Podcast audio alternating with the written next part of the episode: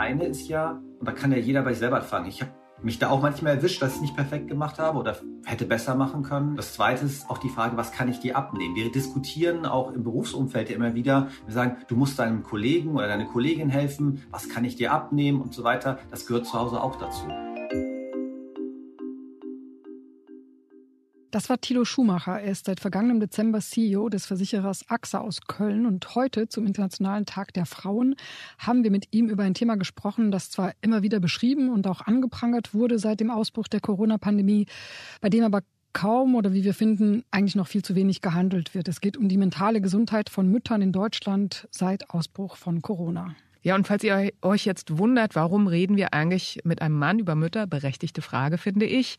Die AXA hat schon 2020 den sogenannten Mental Health Report veröffentlicht und heute, am 8. März 2022, wurde eben der neue Report herausgegeben.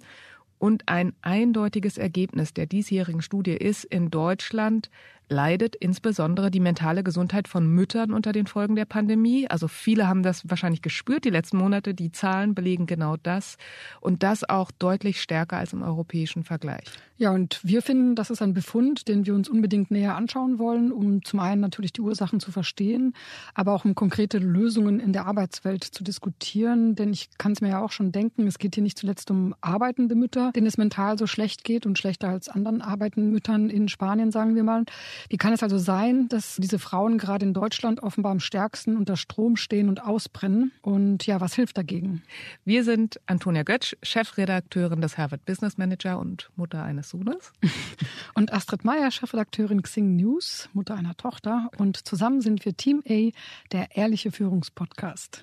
Eigentlich wollten wir am Weltfrauentag über erbauliche Themen sprechen, über Dinge, die gut laufen für uns Frauen. Aber eigentlich hilft es ja auch nichts, wenn wir nicht den Finger in die Wunde legen bei den Dingen, die auch stressen und einfach nicht passen und dringend mal angesprochen werden müssen.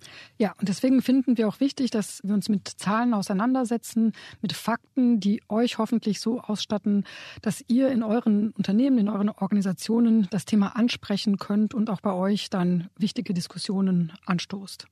Und darum geht es jetzt in dem Gespräch mit CEO Thilo Schumacher, der selbst Vater von zwei Kindern ist. Hallo Thilo, herzlich willkommen zum Team A Podcast. Hallo Astrid, schön, dass ich da sein darf. Thilo, heute, am 8. März, hat AXA ja den zweiten Mental Health Report herausgegeben. Den ersten habt ihr 2020 nach dem Ausbruch der Corona-Pandemie erstellt. Darin wird ja gemessen, wie es den Deutschen und den Europäern insgesamt psychisch seit der Pandemie geht. Und vorneweg schon mal, der Report wurde vor dem Ausbruch des Kriegs in der Ukraine erstellt. Das heißt, dazu wurden natürlich keine Fragen gestellt, weil es nicht möglich war. Welches ist denn die Kernbotschaft des Reports in diesem Jahr? Also Astrid, was wir gesehen haben, ist, den Menschen geht es eher schlechter im Jahr 2020. 2021. Und wir wollen ja heute insbesondere auch darüber sprechen, wie es Frauen geht und insbesondere Müttern, die arbeiten. Da sehen wir, dass arbeitende Mütter diejenigen sind, die unter der Krise am meisten gelitten haben. Ich denke, das ist auch klar, wenn man sich anguckt, das ganze Thema Homeschooling, die Verantwortung. Und, und auch da werden wir sicherlich nochmal drauf kommen, ich glaube auch wir Männer, und das darf ich sagen als Mann, haben nicht immer den besten Job gemacht. Denn man darf nicht vergessen, auf einmal kam zu ihr Job hinzu, die Schule fiel weg und auf einmal war das Homeschooling da. Wir sehen aber auch die Gesamtbevölkerung, also 57 Prozent der deutschen Gesamtbevölkerung sagt zurzeit, sie sei nicht glücklich. Und das ist verdammt viel. Also hätten wir so nicht eingeschätzt, aber mhm. ja, das muss man sagen, da haben wir was zu tun. Also ich nehme zwei Sachen mit. Zum einen den arbeitenden Frauen geht es in Deutschland besonders, sage ich mal in Anführungsstrichen, schlecht. Und insgesamt belegt Deutschland auch keinen so glücklichen Platz. Wenn man sich die Zahlen genau anschaut, ist es sogar der drittletzte Platz. Nur den Italienern und den Briten äh, geht es mit jeweils 63 und 60 Prozent. Warum geht es uns denn in Deutschland im Schnitt schlechter als in der EU? Also wir hatten ja weder so hohe Todeszahlen, glücklicherweise gemessen an der Gesamtbevölkerung, noch hatten wir so völlig harte Lockdowns wie in UK oder in Italien. Also ich glaube, eine Rolle spielt der Perfektionismus, der uns Deutsche auszeichnet, der uns vielfach auch hilft, aber in Situationen wie diesen, wo ich einfach noch zusätzliche Aufgaben bekomme, wo ich immer wieder improvisieren muss, dann ist es eher schlecht. Und jeder von uns kennt das auch im privaten Umfeld. Dann gesagt wird, ja, ich muss ja alles Mögliche sein. Ich will bei meinem Arbeitgeber meine maximale Leistung abliefern. Man fühlt sich verantwortlich dafür, genauso gut zu sein wie in der Situation, die eben nicht pandemisch geprägt ist. Dann will, muss man für die Kinder da sein. Für die Kinder ist es eine Sondersituation gewesen. Und ich, das ganze Thema soziale Umfeld hat ja auch massiv gelitten. Also wenn wir uns einfach überlegen, wir hatten alle keine soziale Kontrakte und ich sage immer, wir Menschen sind einfach soziale Wesen. Das wird auch so bleiben. Trotz Digitalisierung oder vielleicht sogar wegen der Digitalisierung. Das trifft uns alle und deswegen vor allem die Arbeit in Mütter halt noch mehr. Mhm. Und wenn man generell auch nochmal sich nur auf Deutschland fokussiert und da sich erstmal anschaut, wie sieht es zwischen den Geschlechtern aus, muss man sagen, tatsächlich geben 44 Prozent der Frauen ja an, dass die Herausforderungen und die Lebensprobleme sich seit Corona also gesteigert haben. Und bei den Männern waren es nur 31, genau. 31 Prozent. Also ist ja doch auch ein eklatanter Unterschied. Wie kommt das zustande? Also ein Teil, glaube ich, hängt einfach damit zusammen, dass viele der Frauen einfach auch die Mutterrolle annehmen oder die Elternrolle. Und ich meine, es geht gar nicht um eine Mutterrolle, sondern wir müssen um die Elternrolle reden, weil der Vater könnte das genauso gut. Und vielleicht liegt es auch darum, dass sozusagen das Thema der Verantwortung, des Verantwortungsbewusstseins größer ist und ich habe noch viel, viel mehr Verantwortung. Wenn ich arbeiten gehe für meinen Job und dann kommt erst der Job und dann haben es die Kinder, dann der Partner oder die Partnerin, jetzt kommt einfach alles zusammen. So, das Zweite ist natürlich, man darf nicht vergessen, wir saßen vielfach, saßen vielfach in ganz beengten Verhältnissen. Dann musste auf einmal, mussten dann das Kind oder die Kinder mussten jeweils was tun. Dann sozusagen beide Partner mussten was tun. Und ich glaube, dass das dafür gesorgt hat, dass in Summe der Druck höher wurde und vor allem bei den Frauen, die es dann auch gesagt haben, ich muss es ja irgendwie perfekt machen. Aber wie gesagt, ich glaube einfach, das zeigt mir die Zahl, diese 13 Prozentpunkte Differenz, da hätten wir Männer auch mehr machen müssen. Jetzt sprichst du das ja auch schon konkret an. Also was hätten denn die Männer mehr machen müssen? Oder können? Das eine ist ja, und da kann ja jeder bei sich selber anfangen. Ich habe mich da auch manchmal erwischt, dass ich nicht perfekt gemacht habe oder hätte besser machen können, ist unseren Partnerin, also ich kann jetzt mit der Partnerin reden, meine, meine Ehefrau, der zu sagen, dass sie einen tollen Job macht. Und das zweite ist auch die Frage, was kann ich dir abnehmen? Wir diskutieren auch im Berufsumfeld ja immer wieder, wir sagen, du musst deinem Kollegen oder deine Kollegin helfen, was kann ich dir abnehmen und so weiter. Das gehört zu Hause auch dazu. Ich glaube, das hätten wir mehr machen können. Das zweite ist, ich glaube zutiefst dran, das Thema Kindererziehung ist keine Sache von Müttern, sondern die Sache Kindererziehung geht beide Eltern was an. Und auch da kann man was tun. Wie viele Kinder hast du denn mit, oder habt ihr, wenn ich fragen darf? Ich habe zwei, die sind 12 und 15. Was ich besonders erschreckend fand, muss ich sagen, in der Studie ist ja, dass ihr dann sehr tief in die Zahlen gegangen seid und dann, glaube ich, herausgefunden habt, dass ja deutsche Mütter insbesondere insgesamt gemessen an, an allen, die ihr befragt habt, mehr oder weniger den höchsten Belastungswert hatten. Also von insgesamt einem Negativrekord von 7,28. Also ihr habt einfach Menschen gefragt, wie bewerten sie auf einer Skala von 0 bis 10 das Ausmaß ihres Stresses in den vergangenen zwölf Monaten. Da gab es verschiedenste Werte, aber deutsche arbeitende Mütter haben quasi da mit am schlechtesten abgeschnitten. Ja. Wie müssen wir uns das denn erklären, dass es auch noch, wie gesagt, europaweit gesehen deutschen Müttern am schlechtesten geht? Haben wir hier das traditionellste Rollenbild?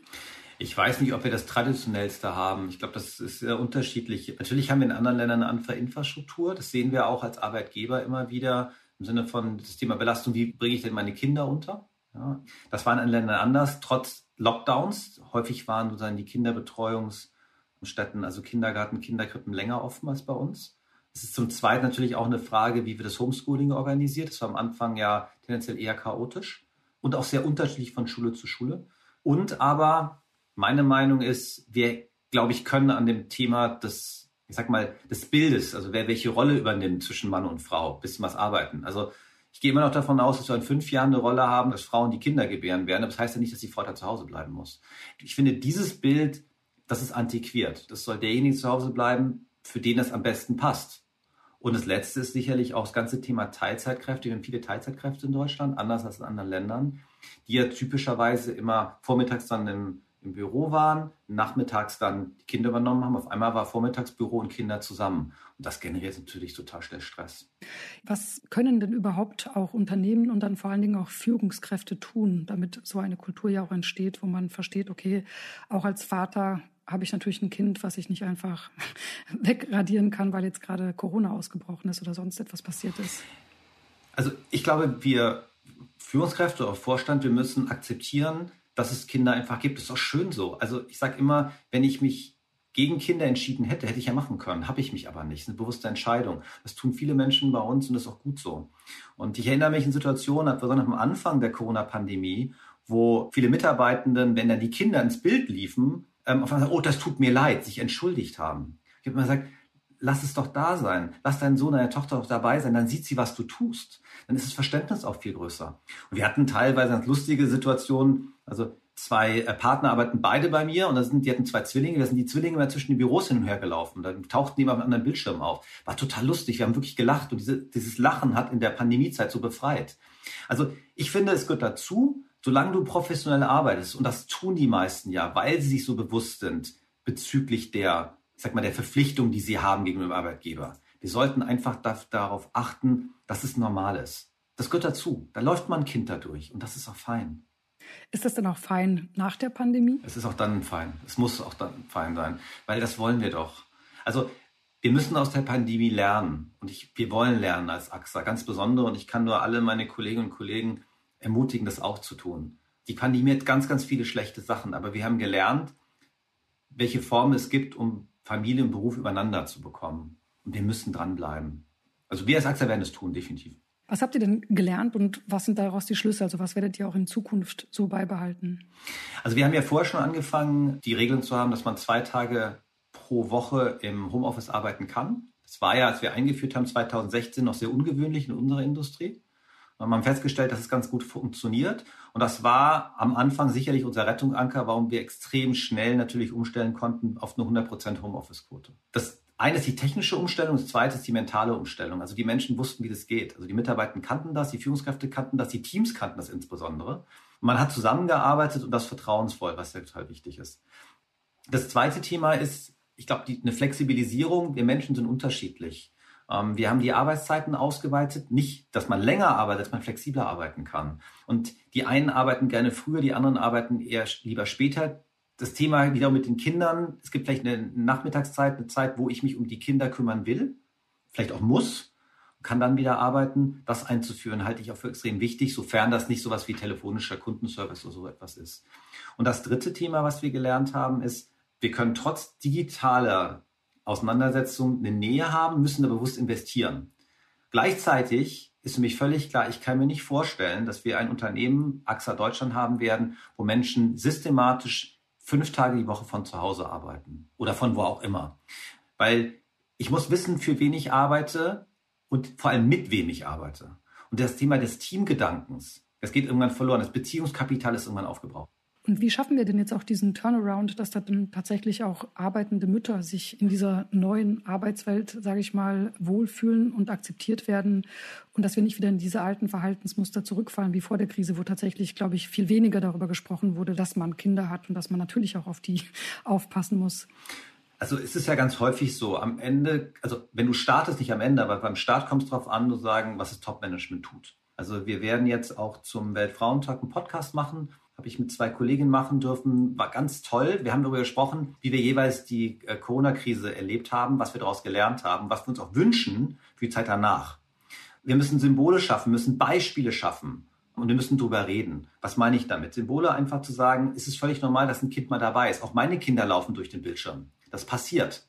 Klar, mit 12 und 15 vielleicht nicht mal so oft wie mit drei oder vier. Das ist so. Das gehört auch dazu. Das zweite Thema ist, wir müssen Beispiele schaffen, dass äh, Frauen auch in Top-Führungspositionen 80 Prozent arbeiten können. Und dass es akzeptiert ist und dass sie einen verdammt guten Job machen. Wir haben solche Fälle und ich sage denen immer, tut es bitte, redet drüber. Auf euch gucken ganz viele Menschen. Es gibt ganz viele Frauen bei uns im Unternehmen gucken darauf zu sagen, geht das denn und wird es akzeptiert? Oder sagt man, ja, nee, das ist ja nur wegen der Frauenquote. Nein, das ist nicht wegen der Frauenquote. Die machen einen wirklich tollen Job und ich wünsche mir keinen besseren. Ich will keinen anderen, keinen Mann mit 100 Prozent haben. Und das dritte Thema, glaube ich, ist, dass wir das auch strukturell einfach umsetzen und sagen, das ist völlig normal, dass, es, dass das so ist, dass Familie und Beruf einfach kompatibel ist. Übrigens nicht nur für Frauen, sondern auch für Männer. Weil äh, uns ist nicht geholfen, wenn wir sagen, wir lösen das für die Frauen, dann stigmatisieren wir doch weiter, sondern wir lösen das für die Familie. Und wenn das dann mehr Frauen nutzen, dann ist das so. Aber es darf keine Lösung für Frauen sein. Es ist eine Lösung für die Familie, weil nur so schaffe ich es letztendlich, auch wenn wir über War of Talent irgendwann reden, Astrid, ja, in 5, 10, 15 Jahren wird es noch viel schwieriger. Nur dann werden wir Unternehmen es schaffen, die Menschen zu gewinnen, die wir brauchen. Wir müssen der Richtung deutlich flexibler werden, als wir es heute sind. Und äh, es liegt jetzt an uns, im Top-Management damit zu starten und dann der Organisation es aufzunehmen. Mhm. Könntest du dir denn als Vorstandsvorsitzender vorstellen, auch in Teilzeit zu arbeiten? Also wir haben das diskutiert auch mal im Vorstand. Es gibt so ein paar regulatorische Themen, wo man ein bisschen gucken muss. Ich glaube, ich würde es zeitmäßig nicht hinkriegen. Das ist so ein bisschen das Thema. Und ehrlicherweise Bei mir ist es so, ich versuche Freitag ein bisschen früher aufzuhören. Das heißt früher, irgendwie zwischen sechs und sieben, weil ich will unbedingt den Abend meiner Familie verbringen. Und dann mache ich lieber am Samstag oder am Sonntag nochmal zwei Stunden. Wenn ich jetzt sagen würde, ich müsste das auf die vier Tage pressen, dann würde es für mich Stress bedeuten. Ich selber wollte das nicht. Ob es mal einen Vorstand gibt, der das kann, will ich überhaupt nicht ausschließen. Im Zweifel, wenn wir in zehn Jahren nochmal reden, lachen wir darüber, weil sagen, es ist eine rein theoretische Diskussion gewesen und wir hatten keine Ahnung. Also wir sollten nichts ausschließen, was es nicht gibt. Wie laden wir denn noch mehr Männer in diese Konversation ein? Also ich finde das total klasse, dass wir heute mit dir sprechen. Denn oftmals habe ich so auch im, ähm, ja, in der Retrospektive das Gefühl, dass wir bei diesen ganzen Themen dann doch immer mit den Frauen und über die Frauen reden. Und wie du ja schon vorhin gesagt hast, das ist ja eigentlich ein gesamtgesellschaftliches Thema, ein, ein Familienthema. Ohne Männer werden wir das nicht hinbekommen. Also wie kriegen wir noch mehr Männer dazu, sich darüber Gedanken zu machen und damit an den Lösungen zu arbeiten? Ich glaube, da gibt es mehrere Punkte. Einmal macht es Faktischen, wenn du dich nicht damit beschäftigst, wie du Frauen letztendlich attraktive Positionen bieten kannst, dann entkoppelst du dich von 50 Prozent des Arbeitsmarkts. Also das kann sich kein Unternehmen leisten, oder die wenigsten. Wir können es definitiv nicht und ganz wichtig, wir wollen es auch nicht. Der zweite Punkt ist, ich glaube nicht Männer sollten darüber reden. Also ich sage immer, lasst nicht irgendwie alte weiße Männer über irgendwas reden, sondern lasst uns miteinander reden. Auf der anderen Seite fände ich es auch nicht gut, wenn Frauen sich irgendwas einfach nur überlegen, sondern lasst uns die Heterogenität nutzen. Von jung und alt und von beiden Geschlechtern. Und das dritte Thema ist Mut zum Probieren. Und dann werden wir Beispiele generieren, wo Leute sagen, wow, es hat geklappt. Und wir werden Nachahmer finden und äh, wir werden in fünf bis zehn Jahren sagen, naja, das war doch gar nicht so schwer. Und äh, ich glaube, die Zeit ist total reif, jetzt darüber zu reden. Wir reden über die Frauenquote. Wir brauchen auch eine Frauenquote einfach, damit wir Zielwerte haben und daran arbeiten. Aber die Frauenquote an sich löst das Problem nicht, sondern wir müssen aus meiner Sicht in Teilen noch so eine mentale Sperre lösen und sagen, lass uns über verschiedene Modelle reden. Übrigens, wenn wir über die Generation nach uns, Astrid, reden, wir sagen jetzt beide nicht, wie alt wir sind, ja, das, das sage ich jetzt zu dir nicht, aber ich verstehe die 20-Jährigen nicht mehr. Die suchen andere Flexibilitäten des Arbeitens. Und deswegen ist es nicht nur ein Problem von, wie bringe ich Mütter dazu, dass sie noch arbeiten können, sondern wie schaffen wir Arbeitsmodelle, wo wir Menschen anziehen können, die wir sonst nicht mehr bekommen würden. Wie geht ihr denn bei AXA mit dem Thema auch um, mit der zunehmenden Flexibilisierung der Arbeitswelt? Also auch wir haben zum Beispiel im Team sehr viele, die in Teilzeit arbeiten, die auch ähm, ein Sabbatical machen. Natürlich muss man Arbeit dann auch anders organisieren, weil dieselbe Menge an Arbeit mit Menschen, die weniger Zeit insgesamt arbeiten, wird irgendwann mal schwierig. Habt ihr da euch konkrete Pläne gesetzt, welche Quoten ihr da erreichen wollt und ob ihr da mehr Menschen zum Beispiel auch einstellt?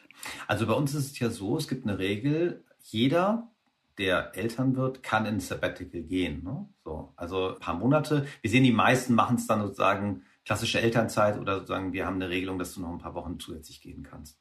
Das funktioniert gut. Ehrlicherweise, das schleift sich so ein, wie Urlaub auch. Also du planst Urlaub ein und genauso kannst du das auch einplanen. Ich sehe da nicht so das große Thema. Je länger die Phasen werden, du sagst, du kannst wählen zwischen einem Monat und ich sag mal zwei Jahren, dann wird es natürlich schwer, weil die Frage ist, was passiert in zwei Jahren auch im Unternehmen? Das muss man sich, glaube ich, angucken. Da sehen wir noch nicht so viele. Auf der anderen Seite, auch das ist ein Thema, ich meine, die typische Zeit von äh, Mutterschutz und Elternzeit sind ja auch länger als zwei Monate. Ist ja klar, es geht ja rein gesetzlich gar nicht. Und da finden wir auch Lösungen. Was wir hinbekommen müssen, dass es völlig selbstverständlich ist, dass du Mutterschutz nimmst, eine, Elternzeit über einen gewissen Zeitraum und dann noch in die Position zurückgehen kannst. Und die Frage ist, wie schaffen wir es, dass die Position dann auch noch frei ist? Da sind wir gerade dran. Wir, wir sind auch dran, gute Beispiele jetzt genau zu generieren weil du musst einfach zeigen, ja, es geht. Und äh, ich bin mir sicher, dass wir in fünf Jahren letztendlich darüber über eine mehr oder weniger große Selbstverständlichkeit reden. Mhm.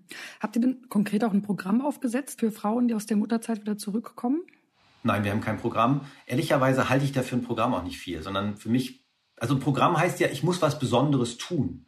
Ich will aber nichts Besonderes tun, sondern ich möchte, dass es selbstverständlich ist. Also ich habe jetzt einen konkreten Fall mit einer Bereichsleiterin, die zu mir kam und sagt, ich ich werde jetzt Mutter und war irritiert, dachte, oh Gott, das ist ein Problem, du musst deinen Job loswerden, den sie gerade antreten wollte. Und ich habe gesagt, so toll, Glückwunsch. Habe erst einen Moment gar nicht verstanden, was das Problem war. Bis ich merkte, ja, ich dachte, du gibst mir jetzt den Job nicht mehr. Meinst du, wieso denn? Ich gebe dir jetzt erst recht. Ja, ich komme ganz schnell zurück. Und meine nächste Reaktion, die sagt das nicht. Also wenn du das Kind auf dem Arm halten wirst, dann wirst du für dich entscheiden, was für dich und deine Familie und dein Kind das Richtige ist. Und dann reden wir. Ich bin mir sicher, dass sie dann zurückkommen wird. Ich weiß aber nicht, nach wie vielen Monaten. Und ehrlicherweise, ich will das heute auch gar nicht wissen. Klar ist, Wir bereiten uns darauf vor, dass es im Moment dauert. Wir werden noch eine Übergangslösung schaffen, aber wir möchten sicherstellen, dass wenn sie zurückkommt, weil es eine sehr, sehr gute Führungskraft, dass sie den Job wieder bekommen.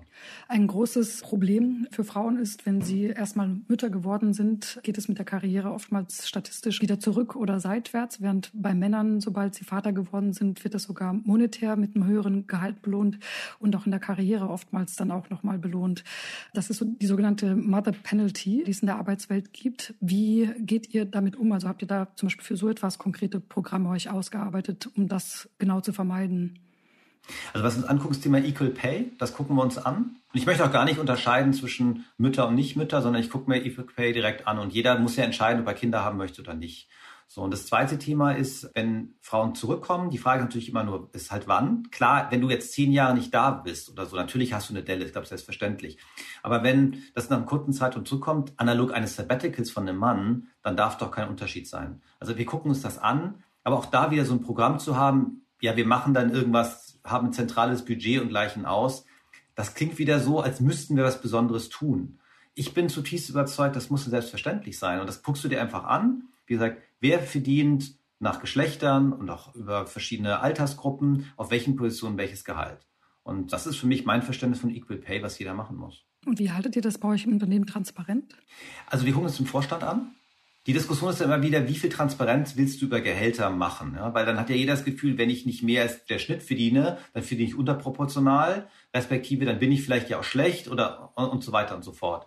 Wir haben eine andere Situation als in den USA, wo das ja eher gang und gäbe ist. Da bin ich nur ein begrenzt großer Freund von. Ich glaube, was, wer es wissen muss, sind die Vorstände müssen es wissen. Es müssen nur die Bereichsleiter in ihren Bereichen wissen oder die Direktoren. Und es muss natürlich die HR-Abteilung, bei uns heißt es People Experience, weil HR, Human Resource, das klingt so platt, das nennen wir es People Experience. Also wir wollen ja, dass Menschen gerne bei uns sind, die müssen es auch wissen. Und alle, die da arbeiten und dann mit den Führungskräften die Gehaltsanpassung diskutieren, müssen sehr genau wissen, wo die Schnitte sind und dafür sorgen, dass wir Equal Pay haben.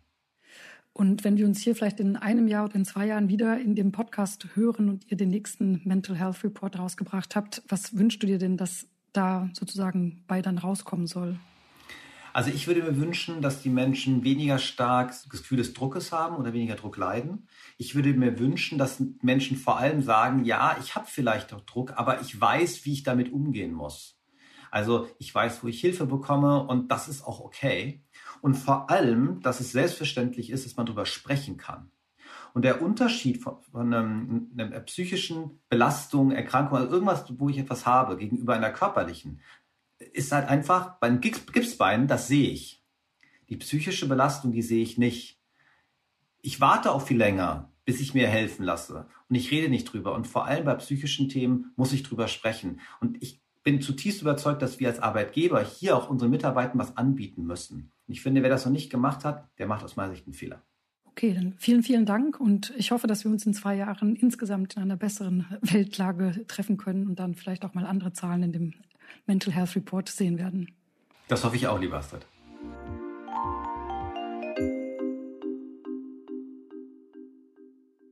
Ja, das sind natürlich erdrückende Daten, über die ihr hier gesprochen habt, Astrid, dass 58 Prozent der Mütter in Deutschland angeben, keine Zeit zu haben, ihre psychischen und physischen Akkus mal wieder aufzuladen. Also ich finde, das ist einfach krass. Und ich habe mal versucht, für mich selbst zu reflektieren, was war eigentlich bei mir los in der Pandemie, wie ist es bei mir gelaufen. Und ich war ganz lange mit diesem Satz unterwegs, ja, verglichen mit anderen geht's mir ja super. Verglichen mit jemand, der alleinerziehend ist, verglichen mit jemandem, der vielleicht im Supermarkt äh, arbeiten muss, die ganze Zeit im Krankenhaus eine Schicht hat. Und das stimmt natürlich auch. Auf der anderen Seite hat das mich lange nicht dahin schauen lassen, dass es auch für mich schlechter lief, dass ich Verspannung hatte, Probleme mit der Schilddrüse dann irgendwann auch. Und für mich war es auch wichtig, finde ich, auch in einer privilegierten Situation mal zu sich zu schauen und zu gucken, wie geht's mir eigentlich? Und das hat mich dann auch dazu gebracht, wieder mehr Momente für mich einfach einzuplanen und zu gucken, meine Yogastunde, die ist mir jetzt einfach wieder heilig und diese Zeit brauche ich auch ein. Mhm. Ja, ich finde auch privilegiert oder nicht, unterm Strich ist es ja trotzdem so, wenn man jetzt nicht gerade so wohlhabend ist, dass das ganze Personal den Haushalt schmeißt, dann ist es aber so, dass in Deutschland immer noch die Frauen den Großteil der sogenannten Care-Arbeit leisten. Auf gut Deutsch heißt das ja nichts anderes als nach wie vor Frauen putzen, kochen, Kinder bespaßen. Also ich habe mich wirklich gefragt, wie ist das eigentlich bei euch beiden, also du und Nina? Habt ihr auch so ein Ungleichgewicht in der Beziehung? Weil ich lese immer wieder Studien, die offenbar belegen, dass dieses Ungleichgewicht bei gleichgeschlechtlichen Partnerschaften wohl nicht so ausgeprägt ist. Ja, also ich glaube auch, das liegt daran, dass man weniger Rollenklischees im Kopf hat. Also das kann ich auf jeden Fall für mich so sagen. Und das ist, glaube ich, in dem Punkt tatsächlich ein Vorteil. Also ich erlebe zum Beispiel total oft, dass dieses Argument, mein Mann verdient mehr Geld, das absolute K.O.-Argument ist und dass der Arbeit dann auch automatisch mehr Wert beigemessen wird. Und ich finde, das ist zum Beispiel ein Punkt, den sollte jeder und jede für sich mal hinterfragen. Also wenn wir jetzt hier nicht über das Existenzminimum reden und dieses Geld wirklich vonnöten ist. Also ich merke bei uns zum Beispiel, sprechen wir da ziemlich getrennt von und meine Frau verdient jetzt weniger als ich. Trotzdem empfinde ich ihre Arbeit als gleichwertig und wir handeln das immer wieder neu aus, wer Betreuung übernimmt und sind da, ich würde sagen, wir machen tatsächlich 50-50. Also Lektion 1 am eigenen Selbstbild rütteln, an den eigenen vielleicht Stereotypen und mit dem Partner oder der Partnerin verhandeln. Das ist so die private Seite, die wir ja auch direkt beeinflussen können. Was wir nicht beeinflussen können, ist, man liest und hört ja immer wieder jetzt auch, man, die Menschen sollen besser auf sich selbst aufpassen, sie sollen Achtsamkeitsübungen machen. Ich finde das ein bisschen problematisch, weil das kreiert ja dann wieder dieses Bild, dass auch jene, denen es eigentlich jetzt schlecht geht, selbst daran schuld sind, weil sie nicht mhm. genug auf sich aufpassen. Und wenn ich aber gar keine Zeit habe, um zu meditieren oder Achtsamkeitsübungen zu machen, weil mein Kind gerade brüllend vor mir steht, dann finde ich, ist das ein größeres Problem, ein gesellschaftliches Problem und kein privates. Daher finde ich es eben wichtig, auch Druck zu machen, sich zu äußern, dass zum Beispiel Kita und der Ganztagsschulausbau in Deutschland ja immer noch nicht da ist, wo eigentlich sein sollte in einem Land, wie wir es haben. Ja, und deswegen auch die Zahlen heute, die ihr vielleicht dazu nutzen könnt, sie zu teilen, aufmerksam zu machen auf das Problem, auch euch im Unternehmen noch mit Argumenten dafür einzusetzen äh, oder selbst als Führungskraft danach zu fragen, selbst vorzuleben und zu zeigen, dass man als Mutter oder als Vater nicht immer verfügbar ist, Meetings so zu planen, dass alle teilnehmen können. Also ich glaube, es geht jetzt wirklich auch darum, an ganz vielen äh, Stellen für das Thema Vereinbarkeit einzutreten und zu kämpfen. Es ist bitter nötig in Deutschland. Absolut. Und ich finde, wenn Unternehmen jetzt auch nichts tun, ist das geradezu fahrlässig. Denn das es Frauen mental schlechter geht, spiegelt sich auch dann am, am, Arbeitsplatz wieder. Also Frauen sind auch momentan durch Corona deutlich unzufriedener und wechselbereiter als Männer in Deutschland. Das zeigt eine aktuelle Forsa-Studie, die im Auftrag von Xing gemacht wurde. Demnach sind 30 Prozent der erwerbstätigen Frauen mit ihrer beruflichen Situation unzufriedener als vor der Pandemie. Bei Männern sind es nur 18 Prozent. Das heißt, also Unternehmen müssen echt aufpassen, sonst laufen denen auch die Frauen weg. So, nach all dieser schweren Kost, diesmal vielleicht eine etwas leichtere Hausaufgabe, die euch nicht noch zusätzlich Arbeit machen soll.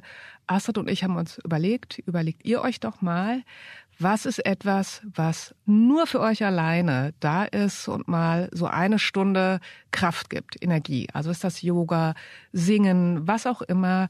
Die Aufgabe für euch heute ist, nehmt euch diese Zeit im Kalender und sucht euch was, was euch Kraft gibt. Genau, und setzt euch dafür aber auch einen Blocker in den Kalender. genau.